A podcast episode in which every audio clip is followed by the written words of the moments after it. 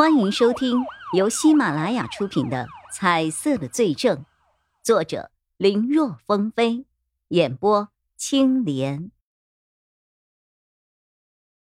招罪者和一些最喜欢博眼球的标题党新闻，也就是在那之后齐齐上演了。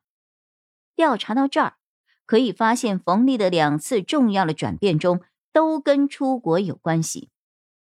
曹永浩在看到了叶一辉他们的这份报告之后，明白了这个案子已经不只是杀人的刑事犯罪了，这已经涉及到了重大信息犯罪，危害国家安全了。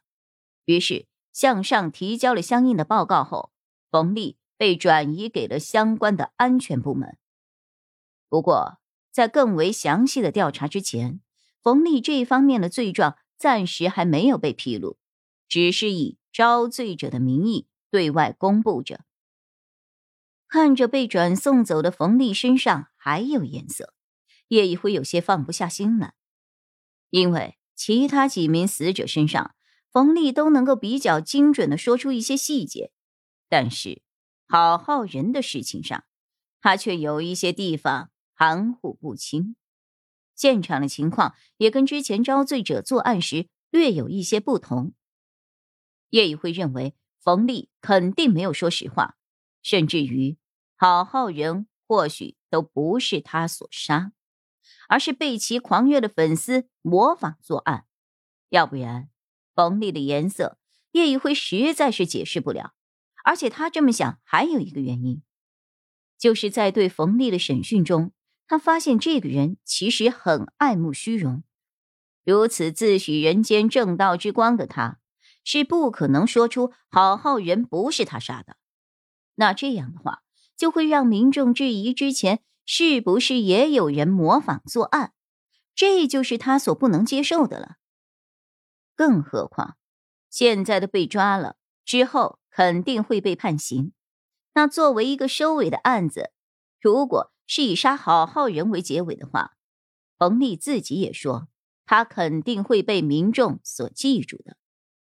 不过这些说法到底也只是叶一辉自己的推测，目前没有确凿的证据。更何况以冯丽现在所做的事情，颜色也许代表的是他背后的那个人，那个把他洗脑，让他沦为散布虚假言论和国家为敌的人。曹队，这个案子我们就不查了吗？查还是要查的。郝浩仁的死。还有一些疑点呢，可是人都被带走了呀！哈，你看问题有点片面啊！你肯定也应该看出来了，冯丽这小子真正的问题不只是他杀了几个人那么简单啊！他的那些言论，在这个信息流窜的时代，会影响很多人的。把这个根必须趁机挖出来，这个远比要查清郝浩仁是不是他杀的。更为重要，更何况只是人被带走了，无非是我们要提审的时候费点劲儿跑远一点而已，又不是再也见不到了。别老盯着一个案子来看问题。我们刑警虽然工作是要破案，可那只是表象，破案只是事情发生后我们唯一能够为遇害者家属所做的事情。我们真正的工作是保护老百姓的安全，防范于未然。如果有一天老百姓的生活很好了，都已经忘记了警察的存在了，那才能证明我们工作的出色呀。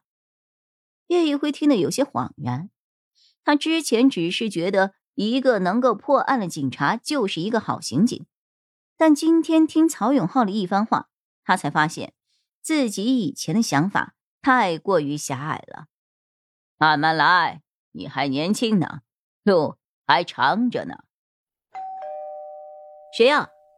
来开门的是一位二十多岁的小伙子。他看着门口拎着水果篮子、一脸陌生的叶一辉，有些疑惑。你好，我是楼上五零幺的住户，今天来是想谢谢你一下。叶一辉说着，送上了水果篮。毕竟是麻烦了人家，从楼上搬到了楼下，哪怕自己出了搬家费。和几个月的房租，但是人家答应了这个事情的本身就让他值得感谢。呃，被叶一辉的谢谢给说愣了，小伙儿半天不知道该说什么。呵，能问一下，你为什么宁愿花那么多的钱也要住五零幺吗？小伙儿很奇怪，当时他听中介跟他说起时，就觉得中介是在瞎掰。后来一听说对方是一名警察，才稍微相信了一点，但依旧觉得不可思议。这个亏对方可吃大了。